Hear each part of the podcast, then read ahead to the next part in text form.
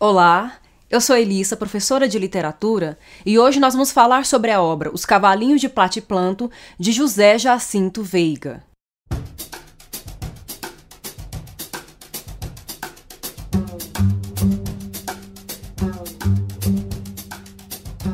José Jacinto Veiga, ou é mais conhecido como José J. Veiga, ou apenas JJ Veiga, foi um escritor que nasceu em 2 de fevereiro de 1915 na cidade de Corumbá de Goiás e morreu em 19 de setembro de 1999 na cidade do Rio de Janeiro. Embora ele tenha passado boa parte da sua vida, morou maior parte da sua vida na cidade do Rio de Janeiro, esse escritor traz marcas de um certo regionalismo, de clima, de relevo, o que o coloca na lista dos escritores goianos mais importantes. No início do século XX, os escritores goianos não tinham a mesma projeção que boa parte dos escritores que produziam literatura no eixo Rio e São Paulo. É, devido ao conjunto da sua obra, em 1997, pelo conjunto da obra, o José J. Veiga recebeu o prêmio Machado de Assis, ele acaba ocupando agora um lugar de, de escritor escritor canônico, né? Ele está dentre os escritores goianos mais importantes. Então, quando você pesquisa literatura goiana, os escritores mais importantes da literatura goiana,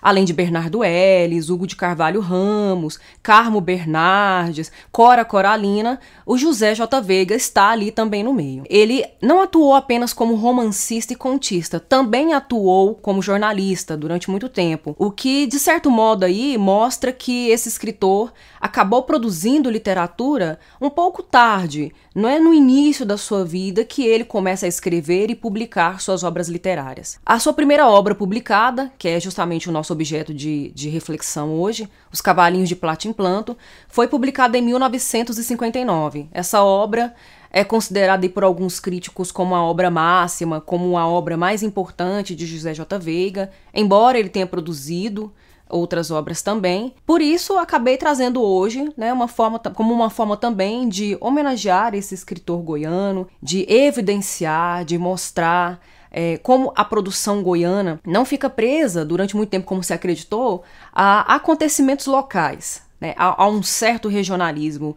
É, a palavra regionalismo, ela até parece, em alguns determinados momentos, usada como uma forma de limitar a produção de determinadas obras literárias. Aqui nós temos sim elementos que marcam essa região, né, na, da, da qual ele vai falar, que ele vai contemplar na sua obra, é, mas também nós temos algumas reflexões que vão transcender esse espaço e que vão transcender essa condição social, porque afinal de contas é o homem no mundo, né? Ele vai tratar do ser humano no mundo, do ser humano no Brasil, do ser humano na sociedade.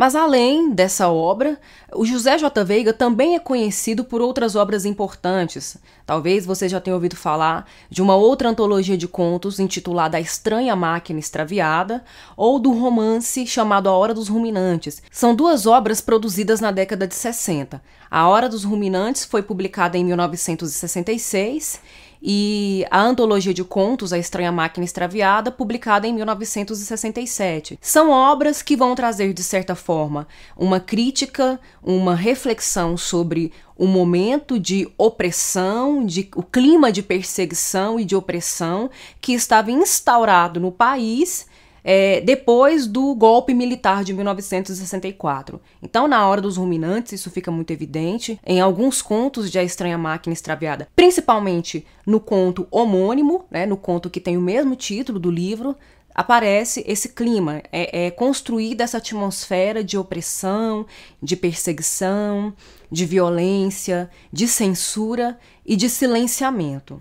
Pensando nesses temas que costumam ser recorrentes na obra do José J. Veiga, né, a questão da, da crítica social, um certo realismo, uma certa dose de realismo, mas é um realismo mesclado a elementos da literatura do absurdo, da literatura fantástica, colocando então a obra do José J. Veiga num lugar de literatura de realismo fantástico ou de realismo mágico, eu vou falar disso logo mais, mais à frente eu vou, eu vou aprofundar um pouco mais nisso, pensando nesses elementos, nesses temas que são recorrentes na obra do José J. Veiga, a questão da crítica social, da crítica política, da violência, da brutalidade, hoje eu trago para vocês essa obra Os Cavalinhos de Platimplanto. A edição que estou usando é essa, trata-se de uma antologia que contém 12 contos. É, além dos temas recorrentes nessa obra, nós temos também alguns elementos que acabam sendo privilegiados em geral, né, nos contos em geral que aparecem aqui, e alguns eu vou ressaltando. Todos os contos que aparecem aqui nessa antologia,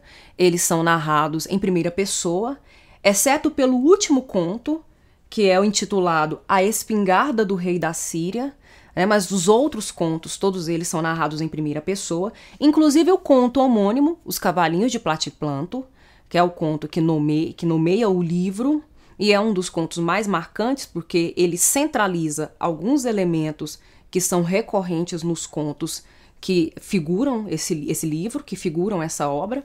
É, esse narrador em primeira pessoa é interessante porque, de certo modo, desperta no leitor uma empatia. Essa estratégia narrativa é muito, é muito confusa. O narrador em primeira pessoa é peculiar porque ele, ele possui várias facetas. Ao mesmo tempo que, dentro de uma narrativa de horror, ele pode provocar espanto, pode convidar o leitor a participar daquele espanto, mas também provocar muita desconfiança, provocar dúvida. Ele, dentro de uma narrativa em que o personagem protagonista ou o personagem participante, mesmo que não protagonista, é, vivencia situações muito dramáticas, ele acaba provocando certa empatia no leitor, o que é muito verificável aqui nos contos, é, principalmente nos contos em primeira pessoa, e principalmente nos contos em que nós temos uma voz infantil que narra. A voz infantil vai atravessar todo o livro, Os Cavalinhos de Plata em Planta. É claro que não estará em todos os contos, mas no conto principal, nós temos uma voz infantil recuperada pela memória. É, em alguns contos, nós temos a própria criança sendo o narrador personagem. Nos outros contos, nós temos já um adulto recuperando reminiscências, recuperando memórias da infância e narrando em primeira pessoa alguma lembrança ou algumas lembranças importantes do seu passado, da sua infância, da sua primeira juventude. E normalmente essas situações narradas, elas passam pela, pela tragédia, pelo trágico, elas vão passar pela violência, pela brutalidade.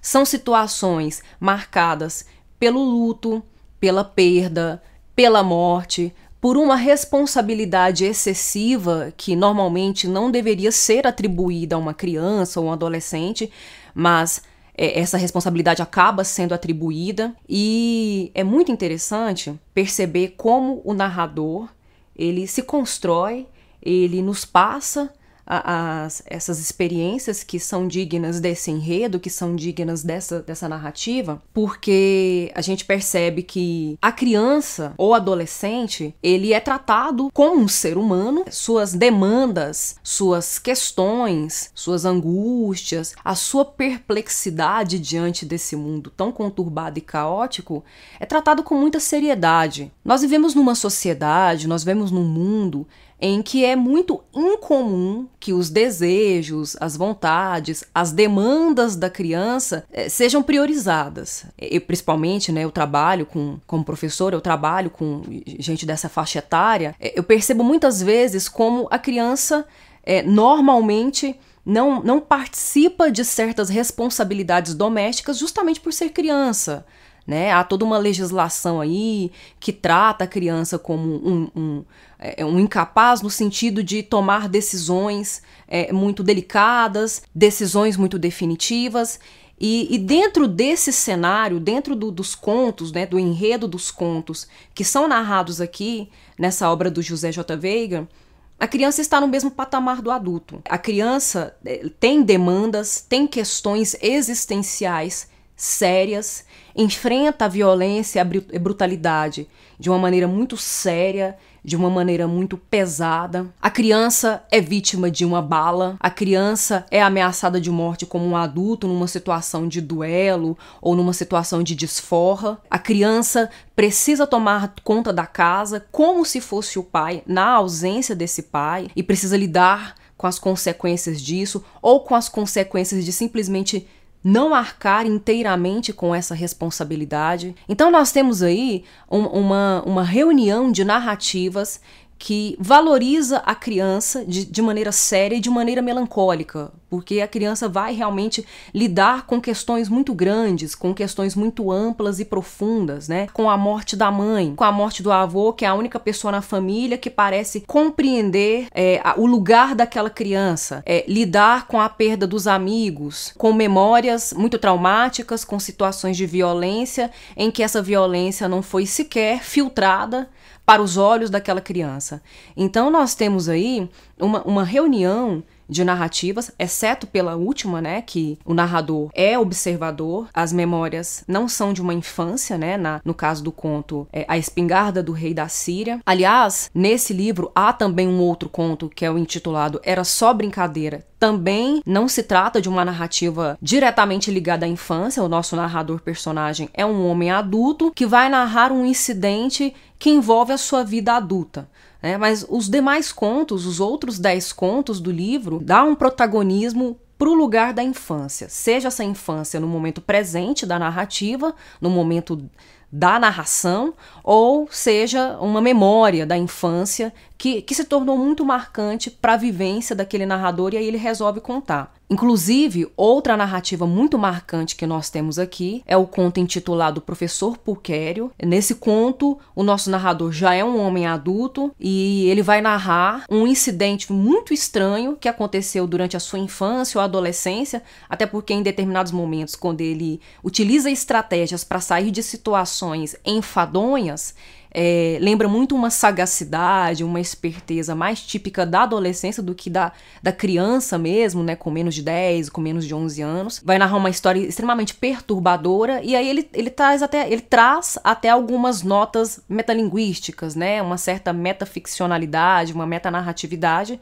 é, quando no começo ele fala, é, eu decido agora contar essa narrativa, porque para muita gente com quem eu tento relembrar essa história, muitos já se esqueceram disso. Então nós temos um exercício de memória muito marcante aqui também, né? Há mesmo esse desejo de enaltecer e de exercitar a memória que esse livro apresenta. Ele acaba dizendo que vai resolver escrever, porque se por acaso ele correu o risco de, de esquecer essa história que aconteceu na sua infância, ele pelo menos tem registrado, né? Então há um ofício de escritor aqui evidenciado nessa narrativa, nesse conto. E, e, é interessante também que nesses contos, a dose de, de absurdo nos contos que aparecem nesse livro está principalmente nos desfechos, né? Nós não temos desfechos muito claros os desfechos não trazem soluções dos problemas que as narrativas é, desenvolvem. É, às vezes a gente fica até com a sensação de estar meio perdido, de estar meio vago. Como assim?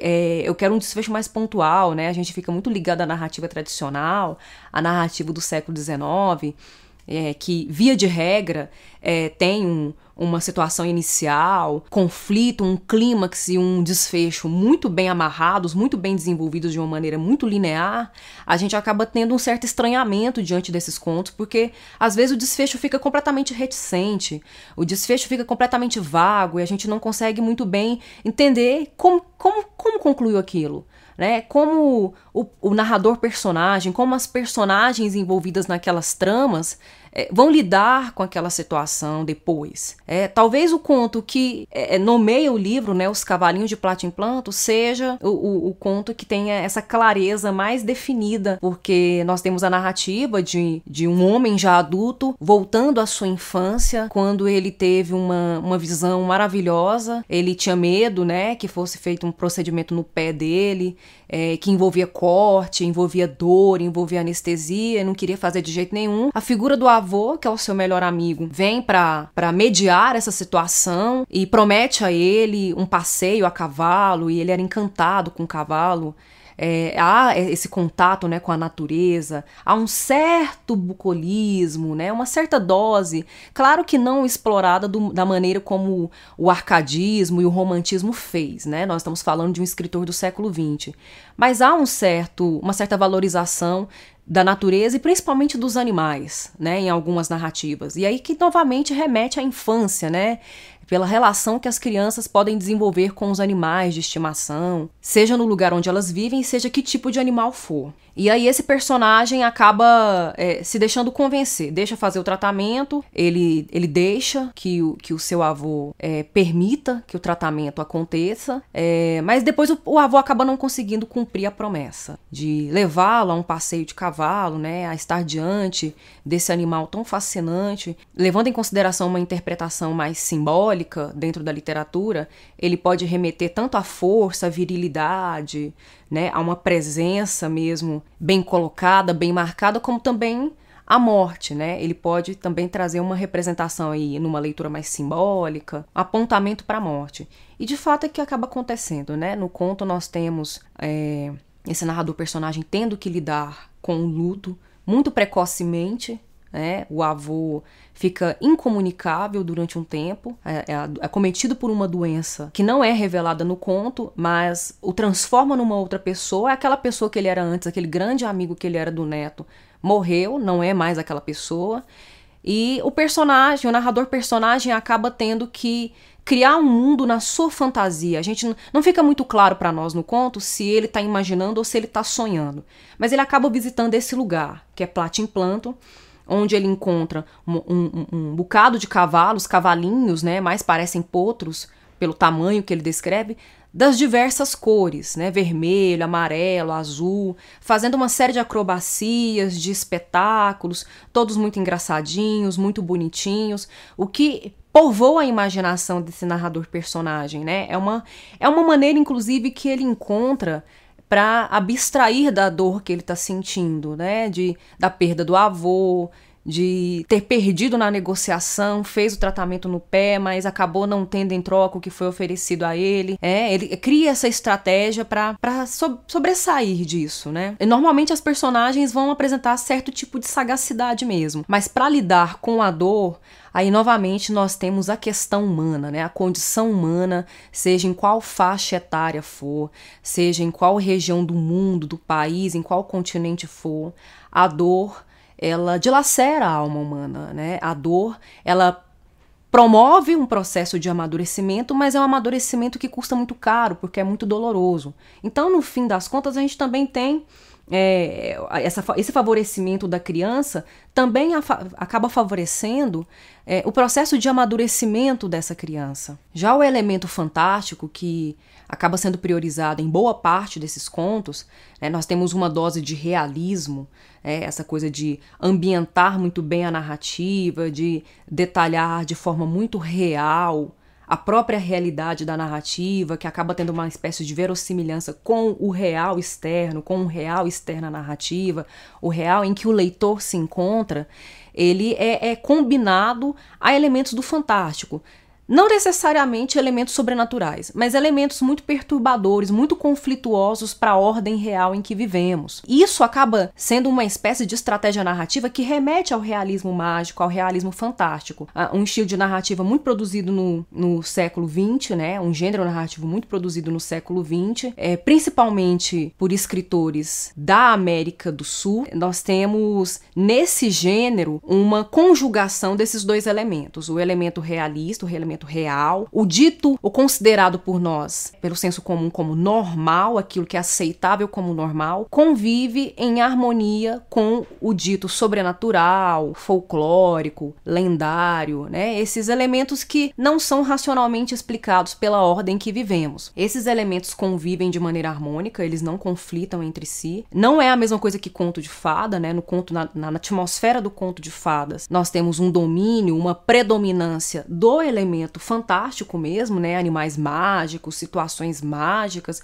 que não provocam também um certo espanto nem estranhamento nas personagens. Mas no realismo fantástico, no realismo mágico, nós temos a convivência desses dois elementos, tanto a questão do maravilhoso, né, de, desse surpreendente para nossa ordem, como aquilo que é considerado normal dentro da ordem que vivemos. Então elas convivem em harmonia. O que é sobrenatural não causa espanto, é tratado com normalidade, e o que é normal é tratado no mesmo patamar daquilo que é sobrenatural.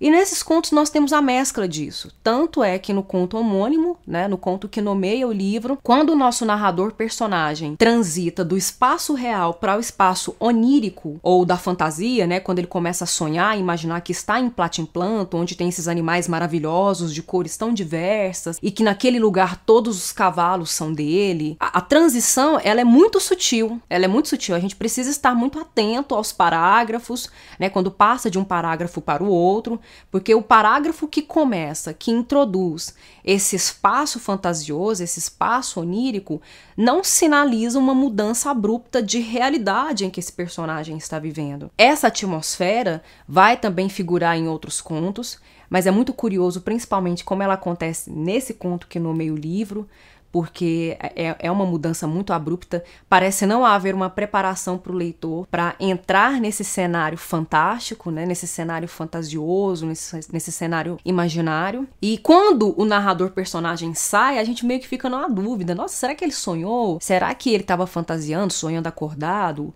Será que realmente aconteceu? É, há uma convivência muito tranquila entre esses dois elementos.